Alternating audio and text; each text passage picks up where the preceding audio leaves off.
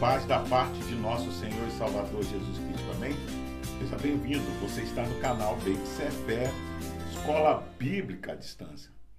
Nós estamos estudando a revista Palavra e Vida da Convenção Batista Fluminense, cujo tema central para esse trimestre será Chamados para Ser Santos, um estudo em Romanos.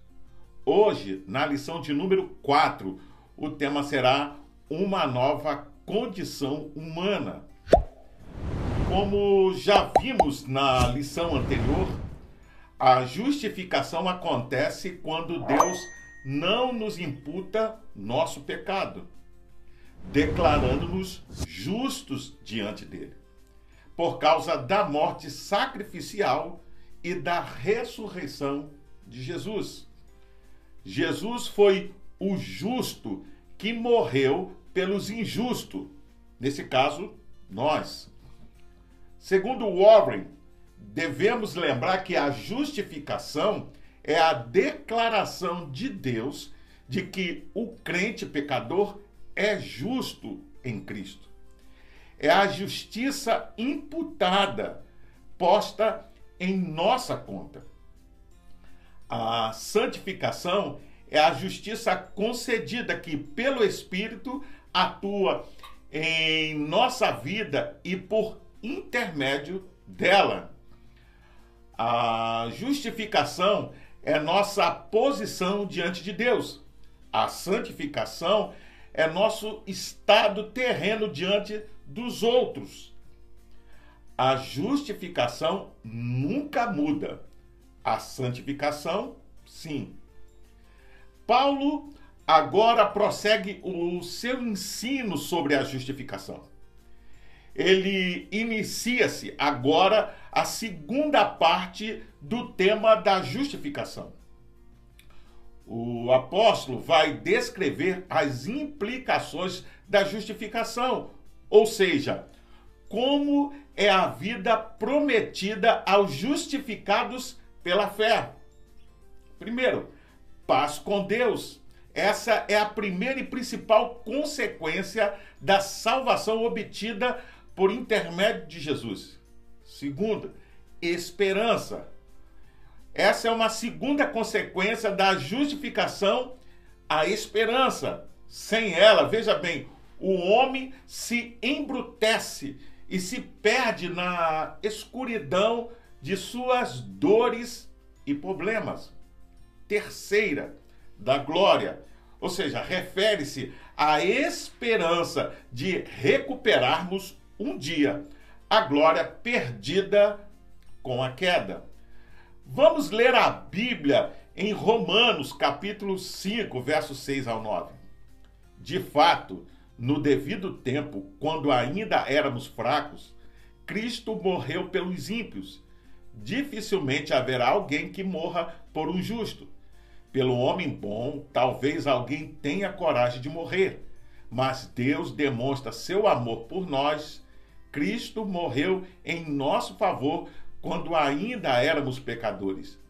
Como agora fomos justificados por seu sangue, muito mais ainda seremos salvos da ira de Deus por meio dele. Vamos orar? Pai, nós te agradecemos, ó Deus, por estudar mais uma vez esta lição, ó Pai. Te pedimos a tua bênção, que o Senhor possa iluminar a nossa mente. Obrigado, ó Pai, por ter nos tornado justos através do sacrifício do teu filho. Muito obrigado por tudo, em nome de Jesus. Amém.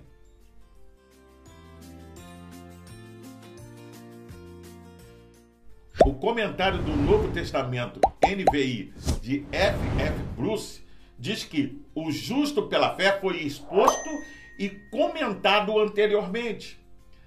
Antes de seguir para as consequências cristãs da continuação dessa declaração, ou seja, viverá, e no processo da transição para esse ponto, Paulo eleva o seu coração numa explosão, podemos assim dizer, de alegria e gratidão acerca das implicações da justificação pela fé a justificação para ele não é meramente uma doutrina a ser definida e defendida.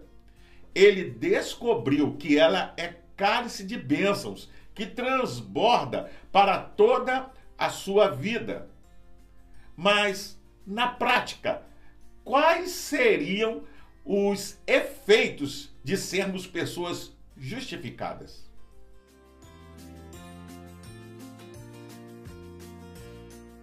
Em primeiro lugar, Paulo afirma que depois que fomos justificados por meio da fé em Cristo Jesus, estamos em paz com Deus. Você pode conferir isso em Romanos capítulo 5, verso 1. Dessa forma, nós não estamos mais separados de sua glória, pois Deus, em Cristo Jesus, reconciliou consigo o mundo, não levando em conta os pecados da humanidade. Você pode conferir isso em 2 Coríntios capítulo 5, verso 18 ao 20 e Salmos 32, verso 2. Estamos em paz, pois a amizade foi refeita. E assim como Abraão, somos chamados de amigos de Deus. Você pode conferir isso em João, capítulo 15, verso 5. A segunda afirmação é: obtivemos acesso pela fé a essa graça que estamos firmes. Romanos capítulo 5, verso 2. Para entender esse versículo, é necessário analisarmos o verbo acessar. Esse verbo era usado em contextos de formalidade para indicar ao menos duas situações. A primeira, quando uma pessoa era introduzida em um santuário, algo que não era comum na antiguidade, pois os santuários eram um espaço reservado para os sacerdotes. A outra ocasião acontecia quando alguém era conduzido a uma audiência real, a fim de ser apresentado ao monarca. Porém, esses acessos eram circunstanciais. Antes de continuar, vamos ler a Bíblia em Romanos, capítulo 1, verso 1 e 2. Portanto, agora que, desde que fomos declarados justos à vista de Deus, pela fé em Suas promessas, podemos ter na realidade paz com Ele por causa do que Jesus Cristo, nosso Senhor, fez por nós. Pois, devido à nossa fé, ele nos colocou neste lugar do mais alto privilégio onde agora nos encontramos. E nós, confiante e alegremente, ansiamos pelo dia quando realmente nos tornaremos tudo quanto Deus tem em mente que sejamos. Além das anteriormente citadas, segundo Barclay, o termo contém outra figura. No grego posterior, é o termo usado para referir-se a um lugar onde atracam os barcos. É o termo para enseada ou porto. Se tomarmos nesse sentido, significa que por mais que tentemos depender de nossos próprios esforços, somos varridos pela tempestade, como marinheiros que enfrentam um mar que ameaça destruí-los totalmente.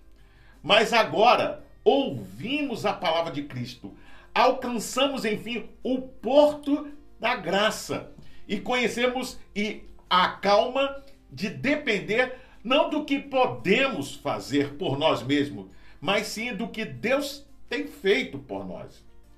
Para o comentário bíblico Beckham, a tradução acesso ou entrada é inadequada, porque deixa de fora de vista, por exemplo, o fato de que não vamos até ali, é importante isso, por nossos próprios esforços, mas precisamos de um introdutor, nesse caso que é Cristo. Os comentários expositivos de R.C. Sproul, é, ele diz que a nossa justificação não é apenas sobre o perdão ou a imputação da justiça de Cristo. É interessante essa posição. Ou seja, não se trata apenas de escapar do juízo da ira divina, embora inclua também isso. Em nossa justificação, temos paz que excede todo o entendimento humano.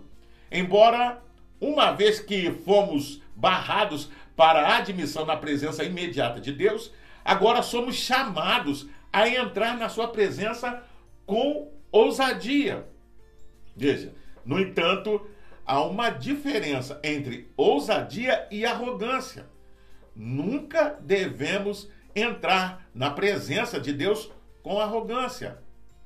Por isso, há, no entanto, uma diferença significativa no acesso que temos a Deus por meio da justificação, pois ele é permanente pelo fato de estarmos firmados em sua graça. Assim, depois de introduzidos ao santuário ou à presença do rei, desfrutamos de uma bênção muito melhor do que uma simples aproximação momentânea, pois nós nos tornamos o santuário de Deus e podemos desfrutar de sua presença em todo o tempo. Essa não é uma benção circunstancial, mas permanente. A terceira afirmação é: nos alegramos na esperança da glória de Deus. Você pode conferir isso lendo Romanos, capítulo 5, versículo 2, a parte B. A esperança cristã não é como a do cotidiano, carregada de incertezas. Por exemplo, ao sairmos de casa, esperamos regressar, apesar de não termos certeza plena disso. Não é verdade? A gente sai, mas não tem certeza se volta. Muitas coisas podem acontecer. Pelo contrário, ela é a perspectiva alegre e confiante de que Deus é fiel em cumprir suas promessas. Você pode conferir isso em 2 Timóteo capítulo 2, verso 13. Assim como fez com Abraão. Essa esperança tem sua base em Jesus, pois ele é o resplendor da glória e a exata expressão do seu ser. Você pode conferir isso lendo Hebreus capítulo 1, verso 3. Em outras palavras, uma vez que a glória de Deus se manifesta em Cristo e por isso tudo que Deus tem a fazer em nós e por meio de nós está assegurada por Jesus.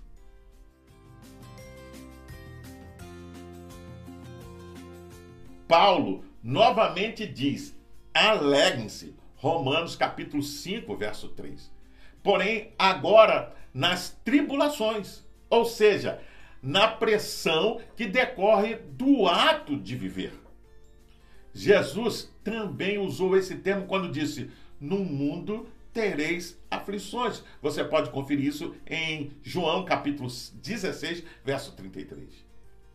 Mas qual é o motivo pelo qual o apóstolo nos orienta a ter alegria nas tribulações? Paulo, com certeza, não está nos ensinando a termos prazer no sofrimento. Muito pelo contrário. Nem que Deus espera isso de nós. Ele está orientando a encarar a vida em uma nova perspectiva. Se antes a pressão da vida era encarregada como um castigo divino, hoje estamos em paz com Deus. Se era encarada com desânimo, Agora, como Jesus ensinou, temos bom ânimo. Você pode conferir isso em João capítulo 16, verso 33. Se era vista com falta de significado, atualmente com a expectativa do crescimento, pois a tribulação produz perseverança, que é a capacidade de ser resiliente. Isto é, a convicção de que as dificuldades podem ser superadas. Vamos ler a Bíblia em Romanos, capítulo 5, verso 3 ao 5. Podemos nos alegrar igualmente quando nos encontramos diante de problemas e lutas, pois sabemos que tudo isto é bom para nós. Ajuda-nos a aprender a ser pacientes. E a paciência desenvolve em nós a força de caráter e nos ajuda a confiar mais em Deus cada vez que a utilizamos, até que finalmente a nossa esperança e a nossa fé fiquem fortes e sólidas.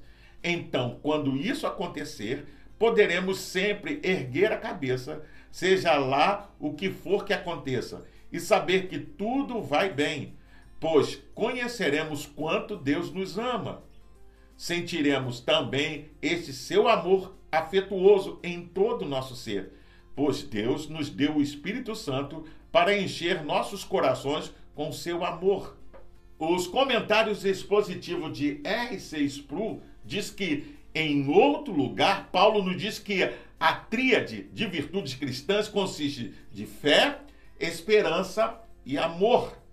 E o maior desse é o amor. Você pode ver isso em 1 Coríntios capítulo 13, verso 13. A palavra esperança no grego é um dos termos mais ricos que encontramos em qualquer lugar do Novo Testamento. É o dom que Deus dá a cada pessoa justificados pela fé. É uma esperança que difere radicalmente nossa compreensão normal da esperança. A Bíblia descreve a esperança como uma metáfora. A esperança é a âncora de nossa alma. Nossas almas não são levadas em rodas por todo o vento de doutrina. Isso mesmo. Temos estabilidade em nossas vidas, porque por meio da tempestade, ou até no meio da tempestade, há uma âncora. E essa âncora é a esperança de que Deus, através do seu Espírito Santo derramado em nossos corações, nos guarda é uma esperança que traz consigo a garantia de Deus. É uma esperança que não pode falhar. Veja, essas são as três coisas que Paulo nos diz que são o fruto de nossa justificação: paz com Deus, o acesso à Sua presença e a esperança da Sua glória, que é derramado em nossos corações. Como consequência, a perseverança produz um caráter aprovado. Esse termo era utilizado para metais que eram purificados pelo fogo para que fossem limpos das impurezas. Por isso, podemos afirmar que quando enfrentamos as pressões da vida com paciência, saímos dela melhores. Isso mesmo, e mais perto de Deus. E, por fim, voltamos à esperança e ela não pode nos decepcionar. Por quê? Deus derramou seu amor em nossos corações por meio do Espírito Santo que ele nos concedeu. Você pode conferir isso lendo Romanos capítulo 5, verso 15. Isto é, ele nos selou como sua propriedade e pôs o seu espírito em nossos corações como garantia do que está por vir. Você pode conferir isso lendo em 2 Coríntios capítulo 1, verso 22. O fato de Jesus morrer por nós quando éramos pecadores e ímpios, de fato é a maior demonstração de amor de Deus por nós. Ser pecador e ímpio significa estar em um estado de rebeldia e falta de dependência de Deus, ou seja, éramos inimigos de Deus. É como se disséssemos para ele: não precisamos de você. Mesmo na qualidade de inimigos e afastados dele, Deus se compadeceu de nós e nos justificou pelo sangue de Jesus e nos reconciliou pela sua morte. Razão porque estamos salvos de sua ira e devemos nos alegrar. Você pode conferir isso lendo Romanos capítulo 5, versos 6 a 11.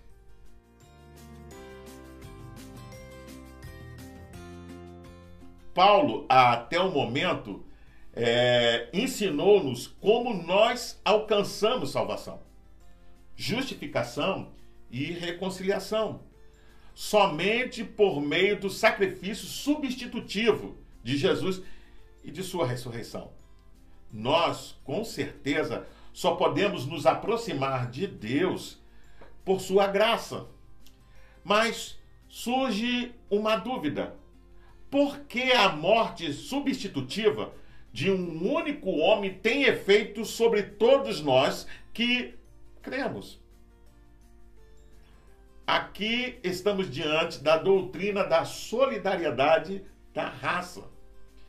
Esse ensinamento, por assim dizer, tem a ver com a forma como um judeu se via dentro da sociedade, pois ele nunca se considerava como um indivíduo, mas se via como pertencente a um clã, a uma família, uma nação. E além daquela sociedade, ele não tinha verdadeira existência. Logo, o pecado de um era o pecado de todos. A justiça de um era a justiça de todos. Antes de continuar, vamos ler a Bíblia em Romanos, capítulo 5, verso 12 ao 14.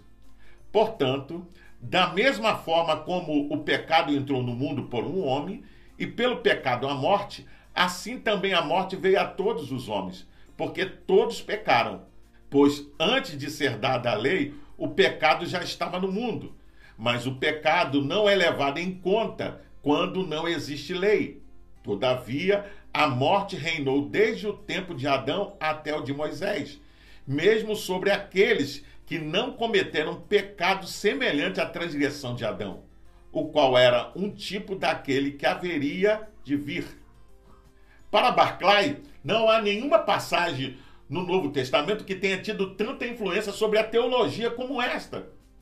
E não há uma passagem que seja tão difícil de entender para a mente moderna.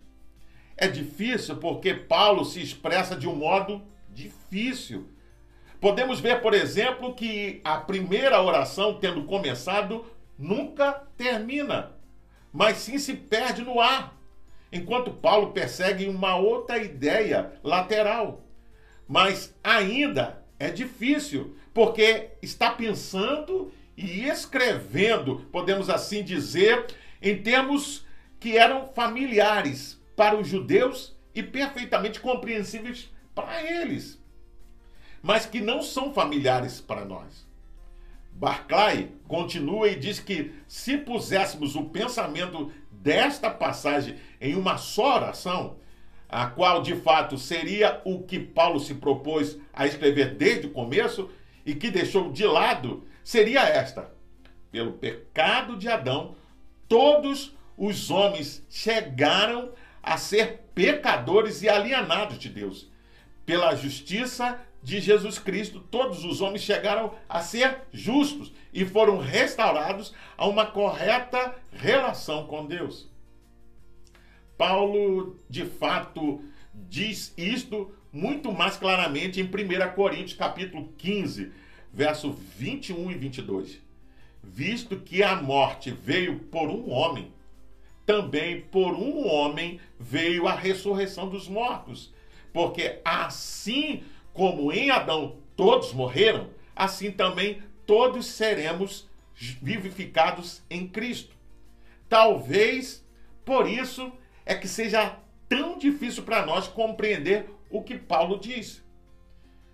Esse pensamento está presente, por exemplo, na oração de Daniel, quando ele afirma: Nós pecamos e fizemos o que era mal aos teus olhos, fomos rebeldes contra ti e desprezamos teus mandamentos e estatutos. Você pode conferir isso lendo Daniel, capítulo 9, verso 5. Daniel não se via fora da comunidade de Israel. Veja, ele fazia parte daquele povo. Portanto, a oração dele era comunitária. É dessa forma que Paulo compreende Adão.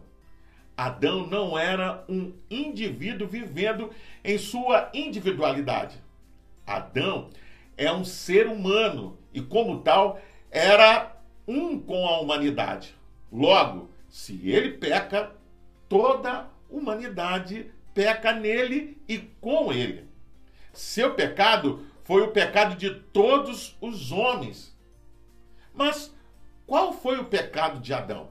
Você já se perguntou?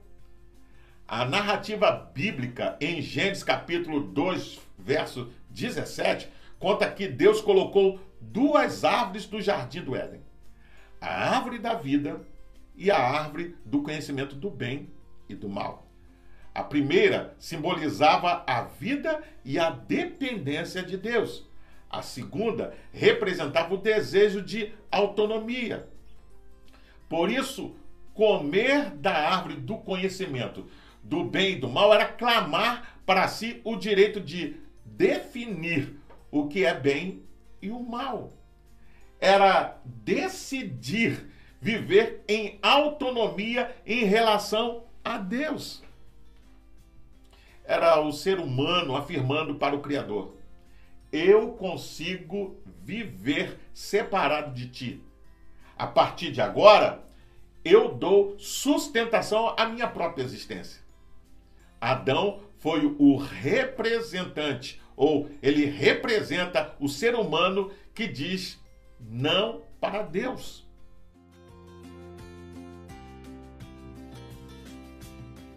Por fim, o problema é que a humanidade não tem vida em si.